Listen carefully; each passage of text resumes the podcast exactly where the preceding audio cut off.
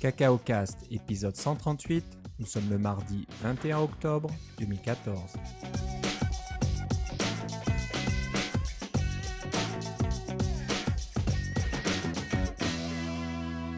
Bonjour et bienvenue à tous dans ce nouvel épisode de Cacao Cast. Comme d'habitude, Philippe Casgrain est avec moi. Comment ça va, Philippe? Va très bien, et toi, Philippe? Ça va très bien, merci. En pleine forme. Euh, pour une fois, tu n'es pas de l'autre côté de la rivière, là, dans la région euh, de la capitale nationale du Canada, mais euh, tu es à Montréal, c'est Oui. ça? Donc, je suis au milieu de la rivière, pour ceux qui savent. Ouais. c'est sur une île. Ouais. Oui, c'est ça. Je- non, je suis à Montréal parce qu'on vient de faire la, la, euh, mise en ligne de notre logiciel, le logiciel sur lequel je travaille au, au bureau depuis un certain temps, qui est la version 2015 de Lightspeed Pro. Et on est très content parce que ça fait des mois que je travaille là-dessus avec mes collègues et on a tous travaillé très fort et puis on a fait quelque chose que je crois qui est très solide et très apprécié. Donc, euh, on est venu euh, fêter ça à Montréal, tout le monde ensemble. Ouais, super. Bon, ben, bravo, toutes mes félicitations. Ça va faire du bien hein, de, sortir comme ça une nou- nouvelle, nouvelle mise à jour après tout ce travail. Oui, J'imagine oui. qu'il y a déjà du travail qui arrive par la suite, mais bon, faut Oui, mais il y avait beaucoup de travail parce que, bien sûr, euh, Yosemite est sorti la semaine passée, au moment où on enregistre ceci. Je- je- tu me disais justement que tu avais mis ton ordinateur à jour et des choses comme ça. Euh, j'ai mis mes ordinateurs à jour et puis, évidemment, euh, il a fallu que je travaille très fort pour que, pour que Lightspeed fonctionne sur Yosemite avec tous les problèmes de, de signature dont on a parlé depuis plusieurs mois puis des choses comme ça. là. Euh, des, des problèmes d'API qui changent, des problèmes d'API euh, non documentés qui disparaissent, euh, des choses comme ça. là. Alors, euh, il y avait beaucoup de travail à faire et puis je suis bien content que ce soit, que ce soit dehors et dans les mains de, de nos clients qui peuvent l'utiliser. Et, et c'est surprenant le nombre de personnes qui ont fait la mise à jour euh, presque tout de suite, non, non seulement pour Lightspeed, mais pour euh, leur ordinateur. Non, on va passer de Mavericks à Yosemite, il n'y a sûrement pas de problème. Ouais. Ouais, je pense que ouais, tout le monde est content et excité de, de mettre à jour le macOS 10 parce que c'est un, un look différent, ça rafraîchit un petit peu l'interface, ça, ça donne l'impression d'avoir un nouveau Mac quasiment. Ouais. Donc euh, Ouais. moi aussi, moi aussi j'avais envie euh, de le faire. J'ai, pas trop attendu pour mon MacBook Pro et puis pour l'iMac j'ai attendu même pas une petite semaine de plus. Et j'ai attendu la version euh, publique. J'ai pas mis la GM, mais mon avis la GM3 et la version publique sont vraiment très proches. C'est Ouais, pas ça, a- exactement la même nouvelle. Exactement. Il y a, Oui. un, nu- il y a un, un numéro de, de modifié dans le, le numéro de version. Voilà, là, donc- alors, euh, ouais. il y a eu un petit build supplémentaire et euh, on peut pas, bah on peut pas. Le, la mise à jour euh, ne- n'est pas proposée pour ceux qui ont installé la GM3. Il n'y a pas de mise à jour Non, directe. Ça va faire comme euh, Et- iOS. Ils vont euh, avoir, quand il va avoir la, la 10.1.1, à ce moment-là, tout le monde va être sur la même, à la même page. Voilà, mais d'après ce que j'ai entendu, il y a vraiment, il y a pas de différence. C'est- vraiment très très mineur, donc c'est pas la peine de s'embêter à télécharger euh, 5 gigas et puis faire une, une installation euh, à nouveau. Il suffit d'attendre, comme tu dis, la, la point 1, la version point 1 qui devrait arriver euh, dans un mois ou deux, comme d'habitude. Bon, avant de parler euh, des nouvelles côté Apple, on va parler des nouvelles euh, côté euh, conférence.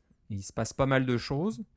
Euh, Philippe, tu as été pas mal occupé. tu as assisté à la conférence Singleton et apparemment tu pars euh, voir une autre conférence cette fin de semaine. Tu vas nous en parler.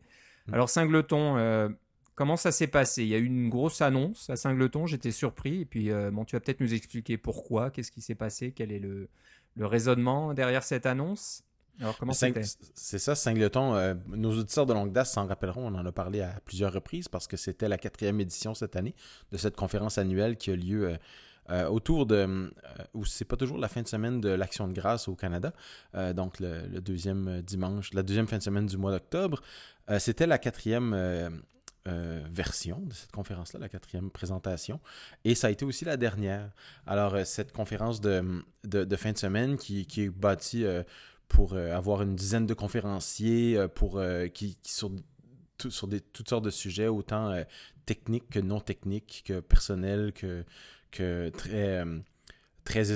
Il y a toutes sortes de choses et c'est toujours passionnant et c'est toujours intéressant de se retrouver dans une, dans une situation de groupe avec beaucoup, beaucoup d'autres personnes qui partagent tout le même genre d'intérêt, le même genre de, de, goût, de choses de qualité et de, de qui, qui pratiquent souvent l'art du développement de logiciels, que ce soit au niveau de la, programmation, euh, comme toi et moi, je crois, mais aussi au niveau du design, qui est très important, au niveau de la, euh, de, des expériences usagées, au niveau de la gestion d'équipes de, programmeurs, au niveau de la gestion de compagnies, d'entreprises. Des fois, c'est toute la même personne dans une seule compagnie qui fait ça.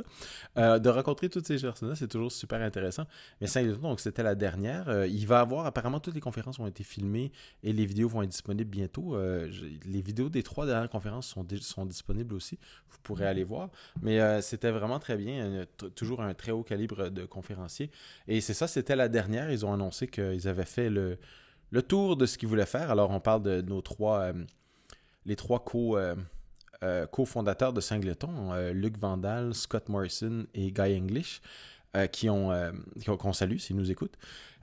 qui ont fait un, travail, un travail de moine mais aussi un travail très, très en profondeur. Je peux en témoigner en, moi-même décidé de faire ma propre conférence, qui est d'ailleurs basée sur le modèle de Singleton, une conférence de fin de semaine avec simplement un, euh, un, ensemble de conférenciers et beaucoup de temps pour pouvoir se parler parce qu'on se retrouve avec des gens que, avec lesquels on, a le goût de, se retrouver.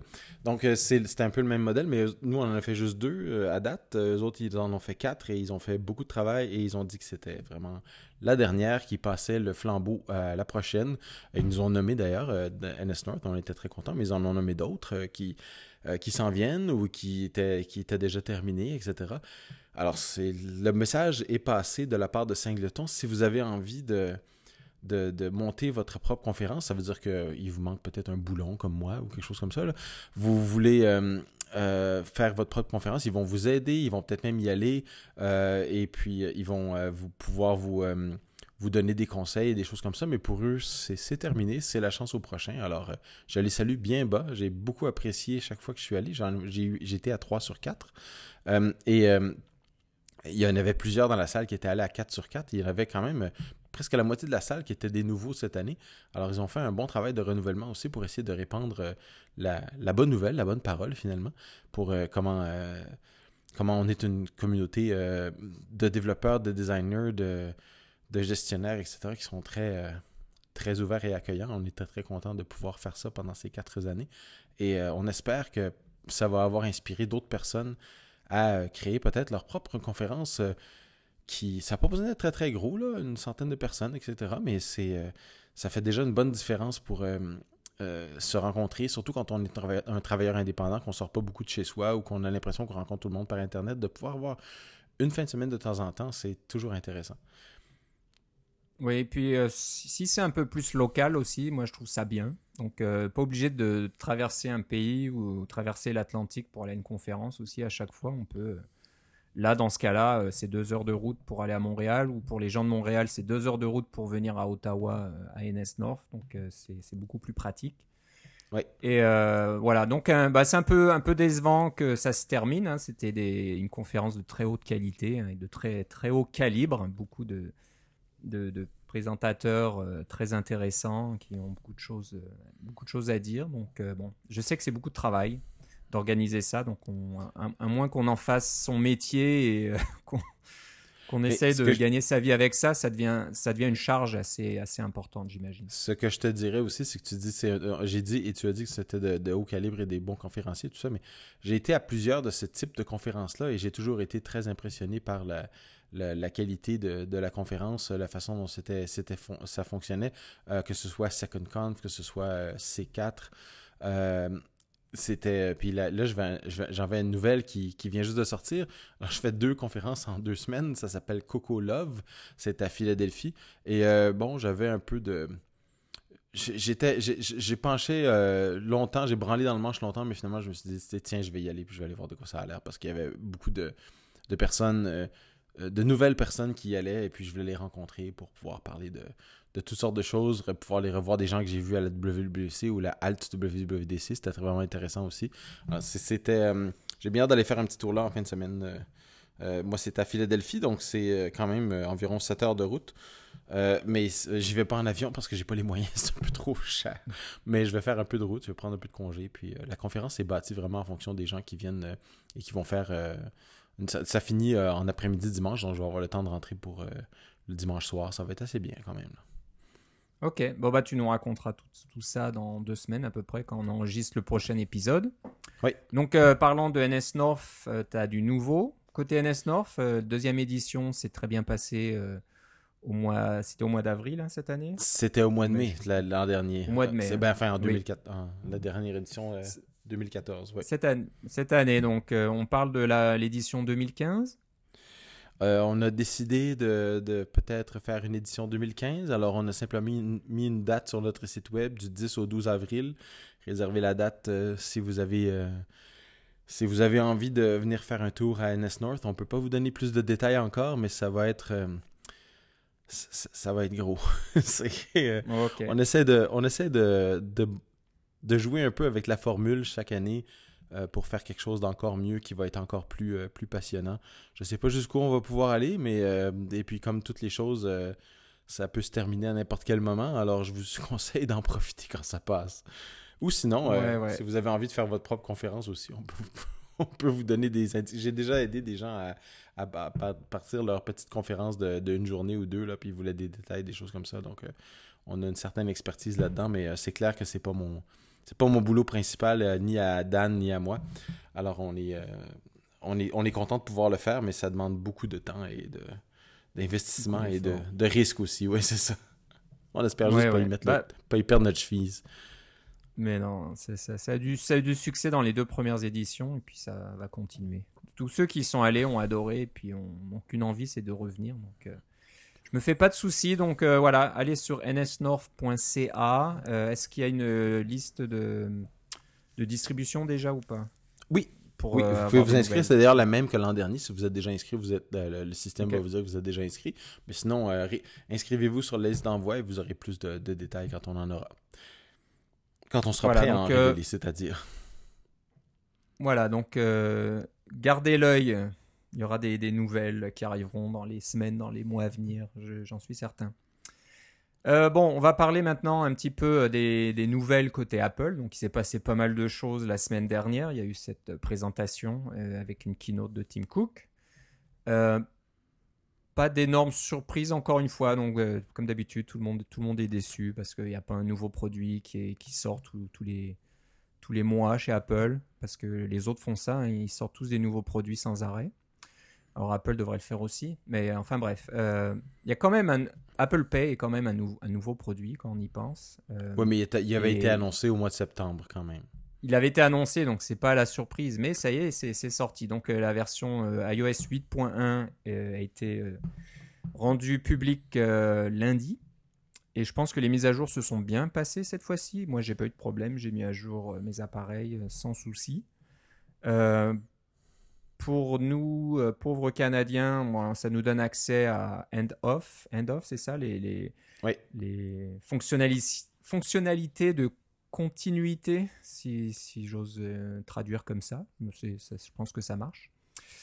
Euh, ça fonctionne. Moi, j'ai pu le tester avec le MacBook, mon ancien MacBook Air que j'ai donné à mon épouse. Donc, elle a la chance de pouvoir l'utiliser. Ça fonctionne, mais je pense qu'elle s'en fout un petit peu. Mais j'ai testé donc de, passer de son iPhone et je m'approche de, du MacBook Air et il y a le petit icône euh, dans le dock à gauche là qui, qui apparaît. Puis on voit le, je sais pas, le, message que j'étais en train de taper ou l'email en train de. En ou encore les signets qui sont ouverts dans Safari. Ou, des choses comme ça. Donc ça fonctionne bien parce que le MacBook Air c'est un modèle, je sais plus 2013 maintenant, un truc récent. Euh, même pas un an, donc il a le Bluetooth Low Energy et donc il a accès à toutes les fonctionnalités. Alors il faut savoir que continuité, il y a certaines fonctionnalités qui demandent Bluetooth Low Energy et d'autres euh, la Wi-Fi c'est suffisant, mais pas tout. Donc euh, il y a certaines choses, il faut Bluetooth et pour d'autres, je crois que pour SMS et le téléphone, pour il n'y a pas besoin, il y a juste besoin de la Wi-Fi si j'ai bien compris. C'est un peu compliqué. Il y a un tweet que j'ai vu passer dans la journée aujourd'hui de de Michael Jurovitz qui détaille un petit peu les différentes conditions. C'est pas aussi simple que ça. C'est pas que Bluetooth, que Wi-Fi. C'est l'un ou l'autre, l'un et l'autre en fonction des cas et en fonction des, fonctionnalités. J'essaierai peut-être de mettre euh, un lien sur ce, tweet là quelque part qui explique un peu tout ça. Donc euh, bah, c'est sympa, c'est assez pratique pour euh, ceux qui ont... Bah, on est nombreux dans, dans ce cas-là d'avoir un Mac et un iPhone et un iPad. Euh, ça va peut-être poser des soucis ou des problèmes pour ceux qui ont plusieurs appareils quand on reçoit un, appel téléphonique et puis tout se met à sonner. Donc le Mac sonne, l'iPad sonne, l'iPhone sonne.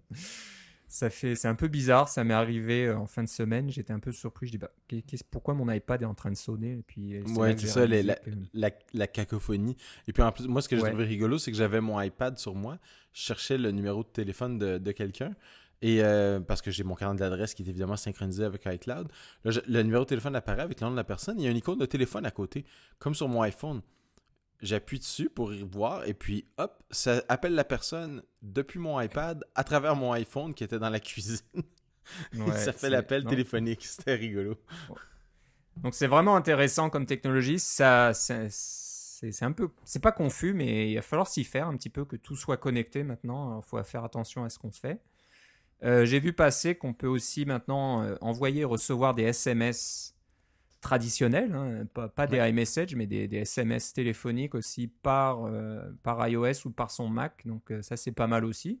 Parce que jusque-là, on était sur le Mac, ah, là, je peux envoyer un iMessage, et puis, oh zut, là, cette personne, elle a un BlackBerry, je peux, je peux rien lui l'envoyer, il faut que je prenne mon téléphone pour lui envoyer un SMS.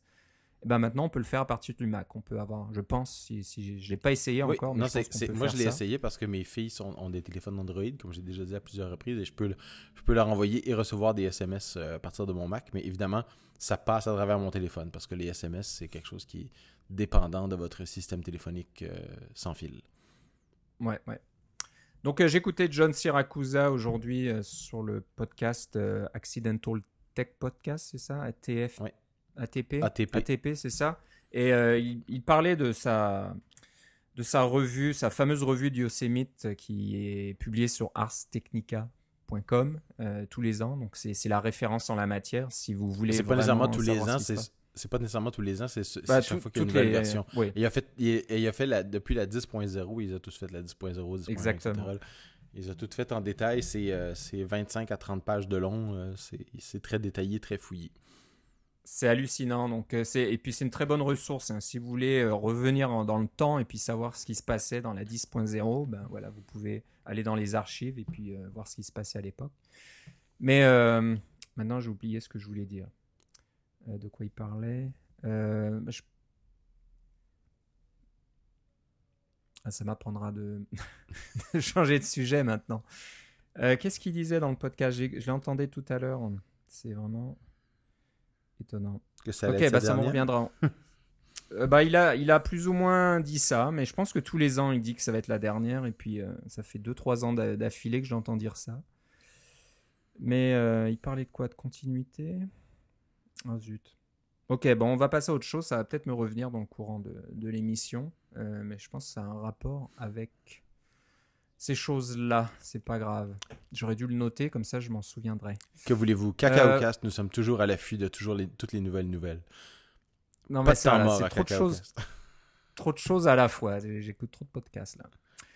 Euh, iOS 8. Euh, Apple Pay, donc euh, on le disait, c'est ça ne marche qu'aux États-Unis pour l'instant. C'est sûr que c'est toute une infrastructure à mettre en place. Il faut que les banques se mettent d'accord. Je ne sais pas trop comment ça fonctionne, mais il doit y avoir tout, un tas de systèmes informatiques de, côté serveur et tout ça pour euh, que ça fonctionne. C'est pas tellement ça aussi que. Euh, il y a bien sûr une question de, matériel, comme tu dis, mais la question aussi, c'est que le Apple Pay, ce qu'ils utilisent, c'est un code euh, qu'on utilise juste une fois. Donc, ils génèrent un code unique pour cette transaction. Donc, le ni le vendeur ni Apple ne connaissent les détails de votre carte de crédit.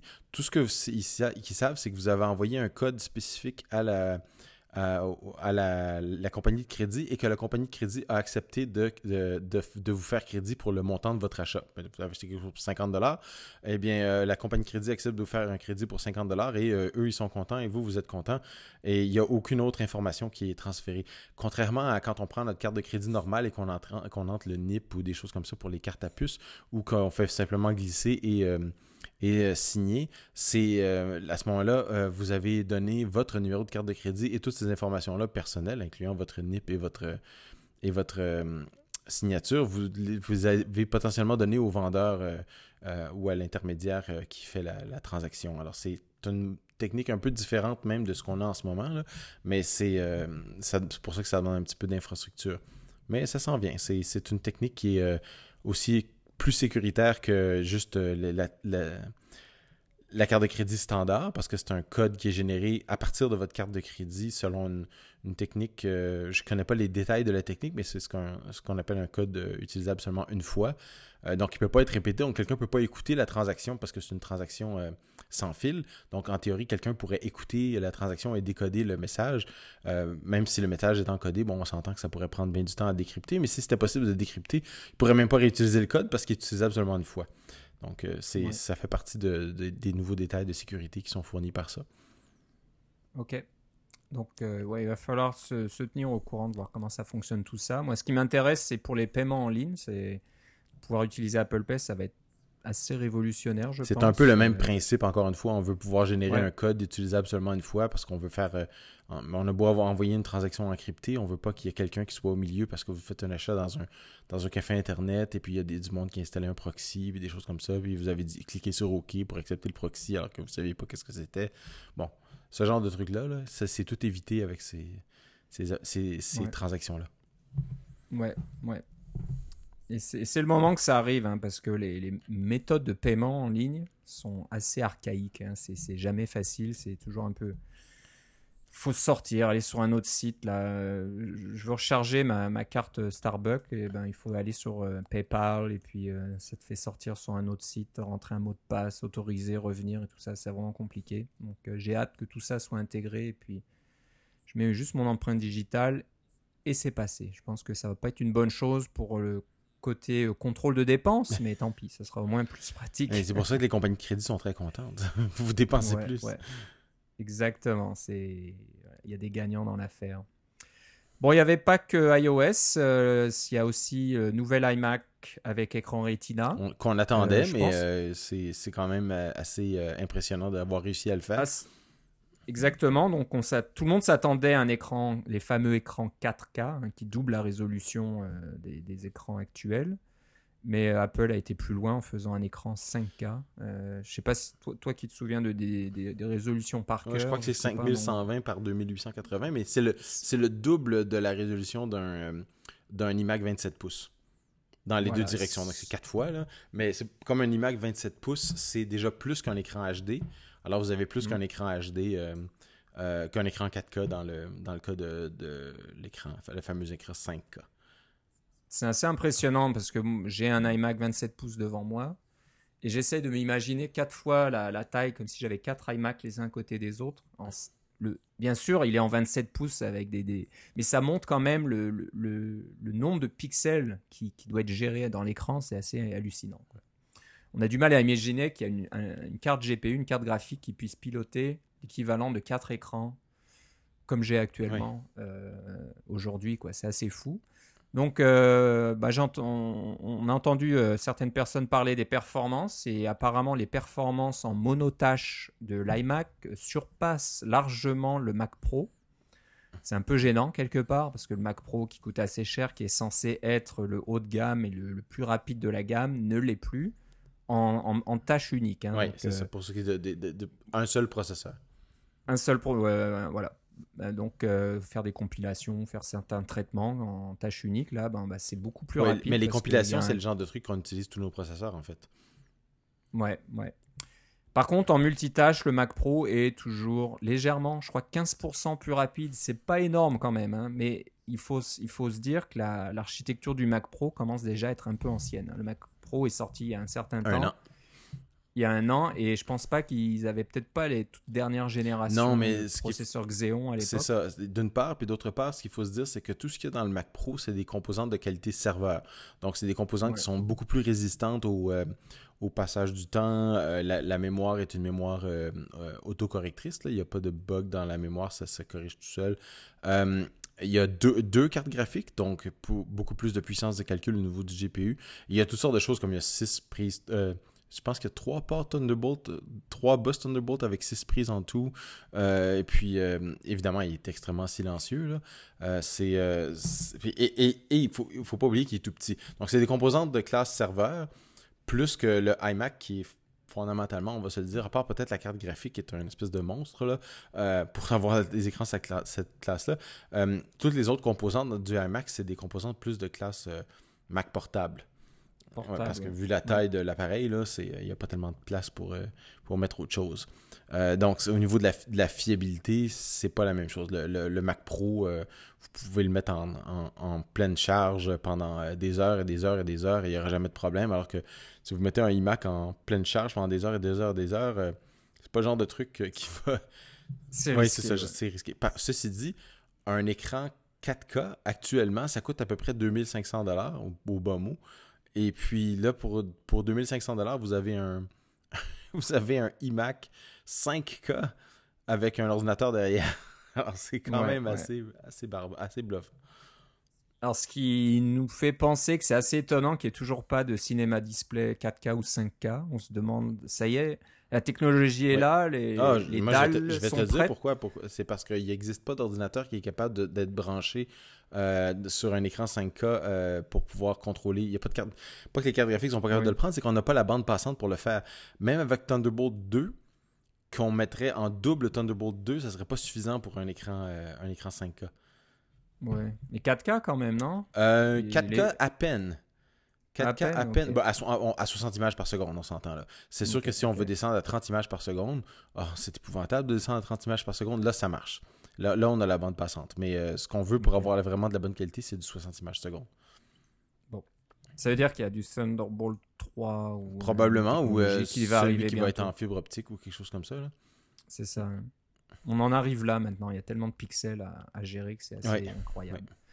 Donc, euh, bon, ça fait de l'iMac, je pense, une bonne machine de développement, donc puissante pour faire les, compilations, euh, calculs, etc. Et puis n'importe qui qui fait de la euh, photo, c'est l'appareil à recommander. Ouais, mais je pensais même, moi, juste les simulateurs, parce que ça devient un problématique hein, de, d'exécuter une simulation d'un iPad Air oui, c'est vrai, hein? sur un Mac ça rentre plus, ça rentre, ça rentre pas à l'écran. Alors que là, sur un écran 5K, je pense qu'on peut avoir la totalité de l'écran d'un. Oui, on peut, je euh, crois, que ce soit euh, en, portrait ou en, paysage. Ça va marcher à ce moment-là. Ouais. Donc là, ça devient intéressant. Euh, je sais pas, bah oui, si on a un, Core i7 4 GHz, là, je pense que le simulateur devrait pouvoir supporter la charge et puis euh, exécuter votre application en mode Retina native. Donc euh, ça. peut être intéressant pour les designers qui doivent faire donc euh, des images pour votre application et aussi pour les développeurs qui veulent juste exécuter et tester leur application dans les simulateurs. Donc je pense que ça fait une bonne machine. J'écoutais encore le, dans, dans, le même podcast que Syracusa, il y a Marco Arment qui annonçait qu'il avait commandé un iMac euh, Retina pour remplacer son Mac Pro. Donc il avait le, un Mac Pro haut de gamme.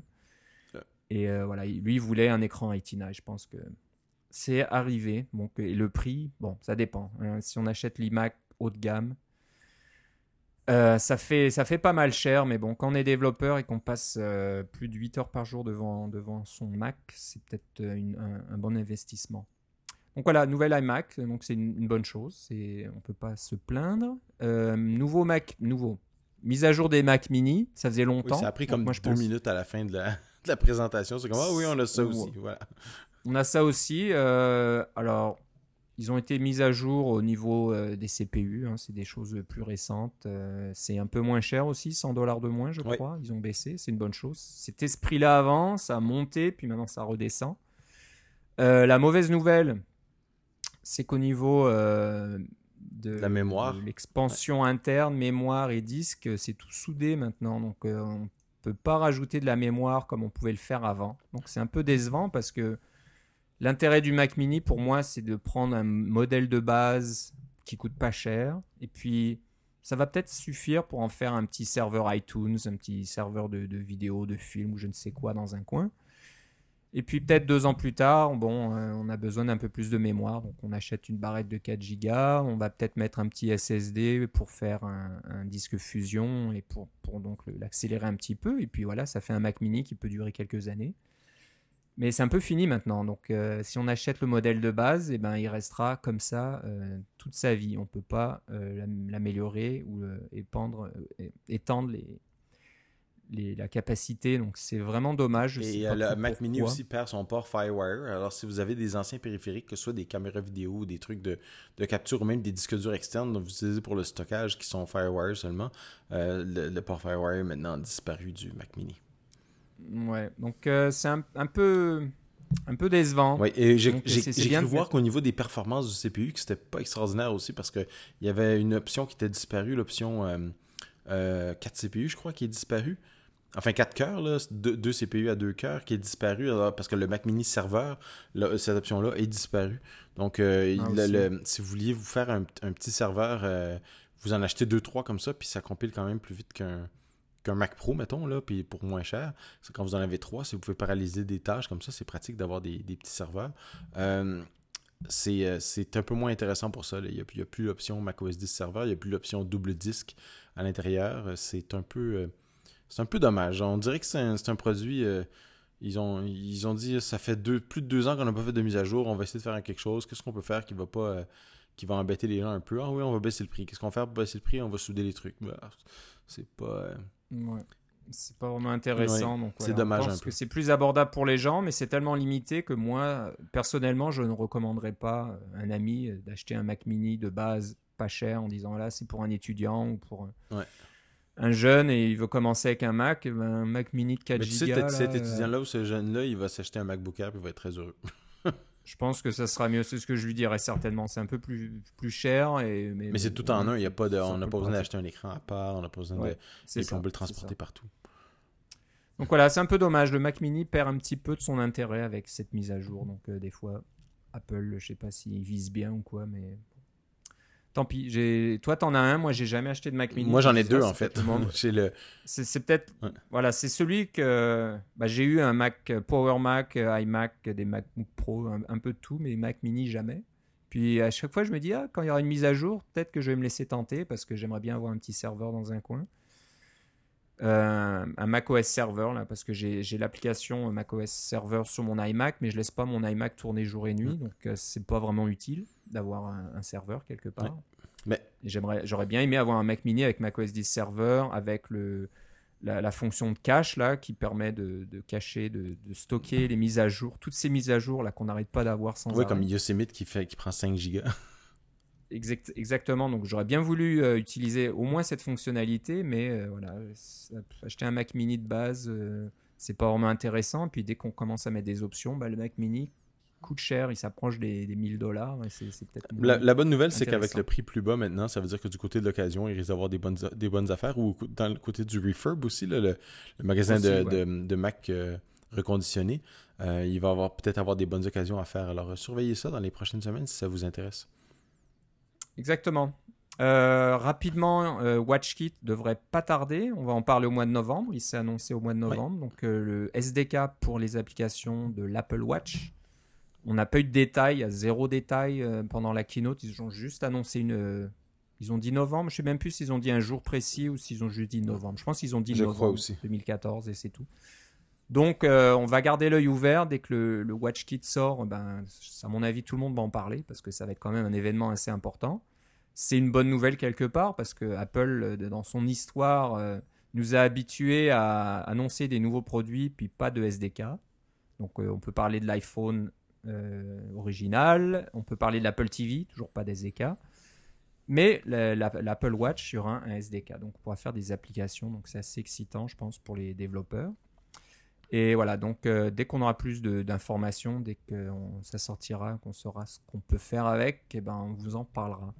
Ce sera vraiment intéressant. Donc il y aura peut-être une version, il y aura probablement, probablement une version d'Xcode 6.2, j'imagine, avec un simulateur d'Apple Watch intégré. Ça devrait être intéressant.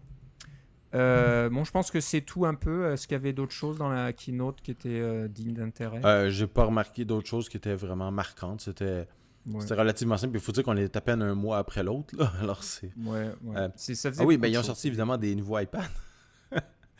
C'est vrai. Mais- j'allais oublier les nouveaux iPads. Curieusement, ils ont fait des nouveaux iPads qui sont plus rapides et qui sont plus minces et, et plus fins et puis qui ont la même durée de vie et qui ont du, les, les- les choses auxquelles on s'attendait, le Touch ID, etc. Alors, euh, strictement rien de nouveau. Ah, Le seul tru- truc qui est vraiment notable, c'est que le, le, le, voyons, le iPad mini première génération, donc non Retina, donc qui est fondamentalement un iPad 2 mais plus petit, est encore en vente. Donc la puce Mm. A5, etc., toutes les limitations qui, sont, qui viennent avec ça au niveau de la carte graphique sont encore là. Ce modèle-là est encore un modèle actuel. C'est, Pour certains développeurs vont en, en, pleurer tranquillement dans leur, dans leur céréales. les iPod Touch, hein, toujours pas de mise à jour. Je me demande s'il y aura une mise à jour ou pas. J'ai l'impression que ça va mourir un peu comme l'iPod classique. Là, ils vont les laisser euh, hmm, traîner. Ouais, je pense pas. Le iPod Touch a quand même cette, vocation pour les, jeunes là, euh, qui ont pas nécessairement tous un téléphone ou que leurs parents ne veulent pas leur acheter un téléphone avec tous les contrats qui viennent avec. Ceci dit, leurs parents ont peut-être des téléphones maintenant qu'ils peuvent leur donner plus anciens parce que euh, ils sont, sont, retrouvés avec un nouvel iPhone puis ils, veulent, ils veulent simplement leur passer l'ancien téléphone. Alors peut-être qu'on en est rendu à ce stade-là. Ouais, ouais. Mais c'est ça, la vente d'iPod est en chute libre. Hein. Apple a annoncé les résultats trimestriels hier soir et tous les ans, ça baisse de 15% à peu près la vente d'iPod. C'est parce que tout le monde passe au téléphone, alors c'est ça qui arrive. Téléphone et iPad, et encore je dis ça, l'iPad aussi commence à baisser euh, doucement. Mm. Mais bon, un iPad c'est assez cher, on, on, change pas d'iPad tous les ans. Quand oui, ça dure. Il y a, il y a bien des gens qui utilisent encore leur iPad première génération qui est barré à iOS 5. Exactement. Euh, moi, mon épouse a un iPad 2 qui fonctionne très bien. Moi, j'ai un iPad mini première génération. Je suis content aussi. Donc, je suis pas prêt à changer d'iPad pour l'instant. J'attends toujours un petit peu.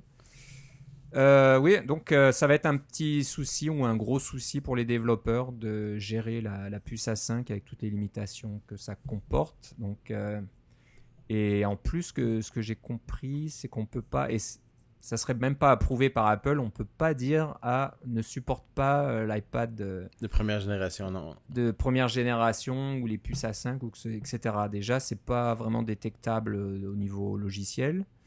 Et ensuite, Apple dirait non, vous n'avez pas le droit de limiter votre application. Donc c'est un peu embêtant parce que moi je sais pas quand on fait des applications de, des, qui sont pas trop graphiques, pas trop intensives à ce, de ce côté-là c'est gérable, mais quand on fait des jeux, des trucs comme ça, ça devient un peu. Tu dis il y a les jeux, mais dans des applications qui sont pas trop graphiques, il y a souvent, euh, on veut rajouter des, euh, euh, des, des, animations, des choses comme ça pour passer d'une scène à l'autre. Et puis, ces animations-là sur votre iPad Air, elles vont fonctionner super bien, c'est fluide, c'est très joli. Là, vous arrivez sur un iPad, un iPad 2, mettons, là, et puis là, c'est comme l'animation fait comme ça saute, etc. C'est affreux, ça donne vraiment pas une bonne expérience. Alors, qu'est-ce que vous faites dans ce cas-là? Ben là, il faut euh, soit désactiver des animations ou des choses comme ça. C'est beaucoup de code et beaucoup de tests et c'est vraiment ça qui est embêtant. Euh, euh, pas juste pour les jeux, c'est vraiment pour toute animation qui est le moindrement non trivial. Ouais, ouais. Donc voilà, c'est bon, c'est bien pour le consommateur. Il y a pas mal de choix. On n'a jamais vu une gamme aussi étendue d'iPad. Oui, avec des prix aussi bas dans un sens. Et on, voilà, on peut commencer l'iPad mini à 249 dollars euh, canadiens.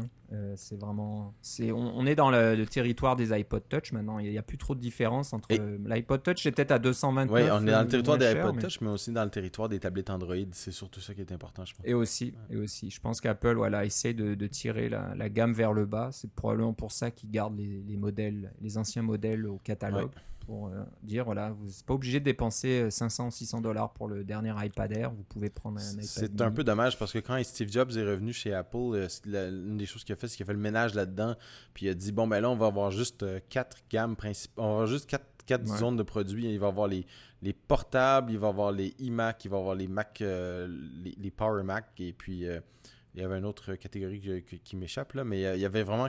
Ah oui, les iPods, je pense, à ce moment-là.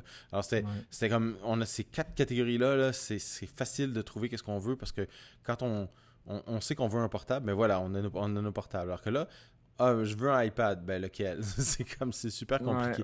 Alors, euh, c'est le problème qu'Apple avait dans les années 90. Il y avait tellement de modèles qui faisaient la même chose.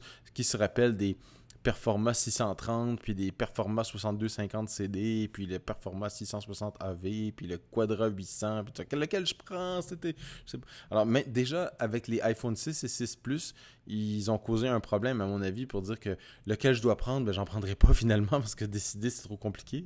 Puis à chaque fois qu'on prend une décision, j'ai pris le 6. Ah, mais peut-être que j'aurais dû prendre le 6 Plus, il y a une meilleure caméra. Puis là, j'ai pris le 6 Plus. Ah, finalement, j'ai peut-être un peu trop gros pour. J'aurais peut-être voulu prendre le 6. On, se trouve toujours à, avoir un certain regret après notre achat, c'est des, anecdotes que j'entends. On se demande toujours si on a pris la bonne décision, puis c'est ça que Apple devrait éviter. Là. Mais c'est vrai que ça devient, ça devient un peu compliqué à ce niveau-là. Mais bon, c'est c'est la marge du progrès. Je ne sais, je sais pas. Enfin bref, c'est sûr que les, stratégies changent vraiment. C'est le, l'Apple de Steve Jobs est bien fini et enterré. C'est, différent maintenant. Hein. Façon de procéder, la façon d'annoncer, la façon de faire beaucoup de choses a, a bien changé. Euh, une petite, petite remarque que j'ai vu passer, apparemment le A8X de l'iPad R2 est beaucoup plus performant que le A8 des iPhone 6 et 6 Mm. Plus. C'est un peu. bah, c'est pas décevant, mais on se dit, voilà, j'ai un iPhone 6 tout neuf. et ils sortent le 8X. en- sans parler du côté graphique, c'est sûr qu'il y a, il y a besoin de, de- de plus. Qui a de- beaucoup plus de pixels dans un. Quoique c'est de moins en moins Ouais. vrai, en fait. Dans un 6 Plus, il y a presque autant de pixels que dans un. euh, Ouais, ouais. euh, ou même, il y en a peut-être Mais, même un euh, petit peu plus, en fait, parce que c'est un écran. euh, c'est- du 1920 par 1080, alors que l'autre, c'est 2048 par. Ah non, c'est ça. 1536. Ouais, c'est ça. Donc, ouais, c'est il y en a. Il y en a un petit peu. C'est très proche. Un peu plus. Ouais, Mais voilà, mais, mais c'est un peu décevant que. euh, euh, c'est- encore une façon de procéder d'Apple, j'imagine, mais le, le A8X existait déjà, euh, était prêt quand le iPhone 6 est sorti, ils auraient pu. ouais. Mais non, Ça- on le garde pour l'iPad Ouais, Air. mais ça bouffe bon, peut-être c'est trop sûr de batterie, hein, parce que le. c'est- voilà, c'est c'est sûr que c'est un peu, un peu de problème, et c'est pas uniquement pour le GPU. Il y a- je pense qu'il y a le, la puce, le, le côté CPU qui est plus rapide, mais tu as raison. C'est peut-être la batterie qui limite un petit peu. Mais voilà, ça, ça va vite. Faut, faut, je sais pas, il faut, il faut plus s'attacher à, la version du CPU parce que ça change tellement. On parle encore des A5 alors qu'on est au A8X là, donc euh, Mm. plusieurs générations plus tard. Et le, le A5 existera quand le A9 et les A9X sortiront euh, l'année prochaine. Donc, Quel dommage. c'est assez hallucinant. C'est vrai que ça devient impressionnant. Voilà, donc ça c'était euh, pour les annonces. euh, donc euh, j'ai failli oublier l'iPad. Heureusement que tu es là, que tu me rappelles. C'est- pour te dire que j'étais vraiment intéressé. Hein. c'est- Ça c'est c'est un peu comme ça comme ça que ça se passe quand on, on est sur le. on- veut acheter quelque chose, les, les, les annonces d'Apple sont très importantes. Là, j'ai décidé que j'allais me changer d'iPad. Alors, tout de suite, on saute dessus. Mais quand on n'est pas du tout dans le marché d'acheter un nouvel appareil, ça passe un peu au-dessus de la tête. Donc, je t'avoue que les annonces d'iPad, ça m'est passé un peu au-dessus de la tête. Et tu dis ça en caressant ton nouvel iPhone 6. iPhone 6, ça, ça m'a. Ça, au, au contraire, je, je, je m'attendais à changer d'iPhone. Donc, euh, voilà, j'étais très, très intéressé par les annonces. Euh, on va essayer d'aller un peu plus vite parce qu'il y a tellement de choses à raconter. On n'aura pas le temps de faire le tour de tous nos sujets aujourd'hui. Euh, une euh, mise à jour intéressante qui est peut-être pas qui a pas été euh, remarquée par tout le monde mais qui est assez importante c'est la mise à jour de iMovie. C'est pas parce qu'on aime iMovie euh, qu'on on fait des, des- des- des- des petits films des vacances de la famille etc c'est surtout au niveau d'utiliser iMovie pour faire les vidéos pour l'App Store. Oui. donc on en a parlé dans le dernier épisode que tu avais eu, toi, Philippe, des problèmes avec ton application. Donc, tu vas nous raconter un petit peu tout ça. Mais voilà, donc il y a eu apparemment une mise à jour d'iMovie qui permet maintenant de l'utiliser. C'est ça. Alors, euh, ça. alors pour, euh, pour raconter un peu, euh, au dernier épisode, j'ai parlé de mon application TrainScan qui permet de, de scanner des codes barres de, euh, de Via Rail pour en faire des passes Passbook.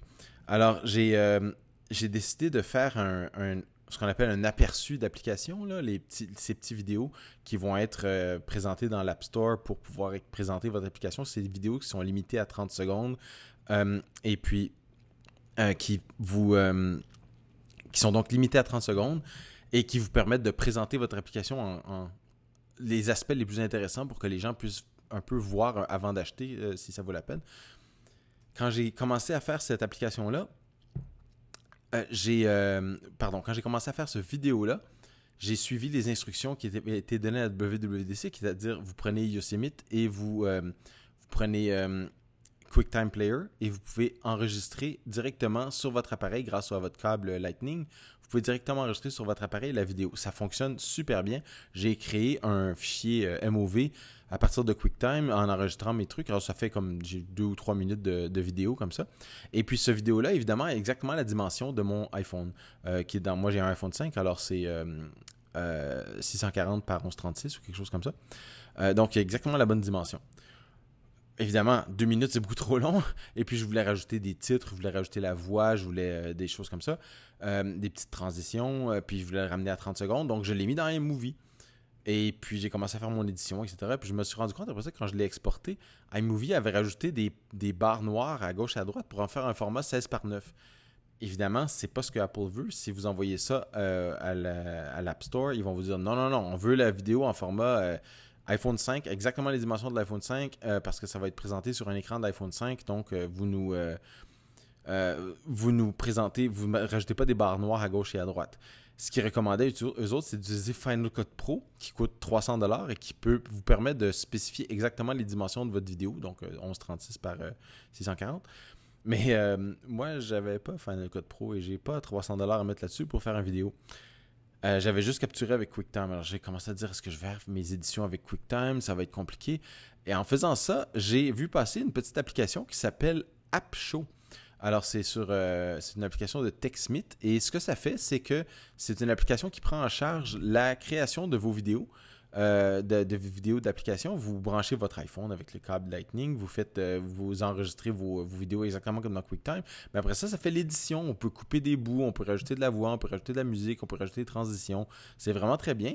Elle est en version bêta en ce moment. Je ne sais pas combien ça va coûter, mais elle est en version bêta. Vous pouvez la, la télécharger et l'essayer. Ma foi, ça fonctionne très bien. Mais j'ai pas fait ma vidéo avec ça parce qu'au moment où j'étais euh, presque désespéré de dire qu'il va falloir que je refasse tout le travail que j'ai fait dans eMovie, euh, j'ai essayé de le faire avec. Euh, j'ai aussi un autre programme qui s'appelle ScreenFlow, qui est un programme de capture d'écran, mais qui permet de faire de l'édition de films à de dimensions arbitraires. Ça aurait marché aussi, mais il aurait fallu que je refasse tout le travail que j'ai fait dans eMovie. le jour où Yosemite est sorti, il y avait une mise à jour d'iMovie, comme tu l'as dit, et cette mise à jour-là, permis, elle permet de créer les aperçus d'applications. Donc, elle vous permet d'importer un film qui vient de QuickTime, euh, qui a été enregistré dans les bonnes dimensions, et de l'exporter dans les bonnes dimensions. Dans mon cas, j'avais déjà fait tout le travail dans eMovie, alors j'ai fait l'équivalent d'un copier-coller. J'ai sélectionné dans un projet, puis je l'ai collé dans l'autre, et puis je l'ai exporté comme euh, preview d'application, euh, enfin aperçu d'application. Et ça a fonctionné très bien du premier coup. eMovie a vraiment été très facile à utiliser. Si vous connaissez un petit peu eMovie, ça va bien. Si vous avez un peu de difficulté à faire de l'édition, vous n'en avez jamais fait, je vous, recommande d'aller faire un tour sur, euh, avec AppShow parce que ça vous guide vraiment très bien. Euh, ils ont des, euh, pochoirs, des, templates pour dire comment est-ce que vous voudriez faire votre film, où est-ce que vous voudriez faire des transitions, des choses comme ça. Ils vont vous aider, ils vont vous tenir par la main. Ça va vraiment bien. Moi, j'avais déjà fait tout le travail enregistrer mes voix hors champ, rajouter mes titres, etc. J'avais même trouvé une petite musique, c'est assez rigolo. J'avais déjà tout fait dans eMovie, alors j'ai pas fini avec AppShow, mais euh, dans les deux cas, ça fonctionne vraiment bien, ma foi. Euh, vous, n'avez même plus besoin de QuickTime Player pour pouvoir euh, enregistrer vos, trucs. eMovie ou AppShow vont le faire pour vous. Alors, ça, c'est ma petite histoire de, App Preview. si vous allez sur le App Store canadien, vous pourrez voir le,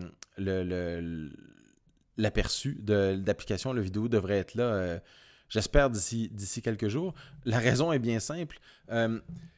j'ai eu j'ai eu envoyé ma nouvelle version de, de TrainScan en, revue. Elle est restée une semaine en revue et au bout de la semaine, ils m'ont dit on ne peut pas accepter votre application parce qu'on n'arrive pas à la faire fonctionner. Parce qu'ils prenaient des scans de, code barre qui ne fonctionnaient pas. Alors ils disaient votre extension, votre application ne fonctionne pas, on la, rejette. Fournissez-nous une vidéo qui prouve que votre application fonctionne. Alors je me suis retourné en quelques minutes et je leur ai envoyé mon. Euh, mon preview que j'avais pas rajouté parce que ça faisait une, semaine que mon application était en review et puis euh, j'avais j'avais pas le goût de faire de rejeter l'application juste pour rajouter une vidéo. Je me dirais que je la rajouterai à la prochaine mise à jour. Je leur ai envoyé le vidéo, j'en ai profité pour faire ça et l'application est retournée en, euh, en, revue quelques heures après. Elle est encore en revue en ce moment. Je ne sais pas combien de temps ils vont durer, peut-être une autre semaine. Euh, mais euh, je salue bien fort, bien, bien, bas le travail que les, les gens font là-bas parce que ça devrait pas être trop long à faire, mais il y en a sûrement des tonnes. Alors, ils vont regarder, j'espère, mon petit vidéo de 30 secondes et puis ils vont dire Ah oui, effectivement, votre application fonctionne bien. On, on est d'accord avec ça et puis on la euh, on la met sur le store. Euh, je vais probablement mettre la vidéo sur le site euh, trainscan.ca aussi. Alors, allez faire un tour là pour voir la petite vidéo et puis voir de quoi ça a l'air, ma petite production. Ok, non, c'est pas mal. Ça fait très professionnel, petite musique. Voilà, donc l'application, tu parlais AppShow sur AppShow, app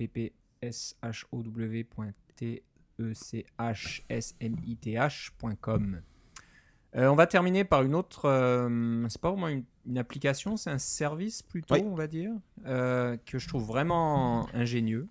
Ça s'appelle AppStop. Donc c'est après AppShow, on va parler de AppStop. Bah, c'est un service qui permet de générer une page d'accueil pour votre application à partir des données qui sont dans l'App Store. Exactement.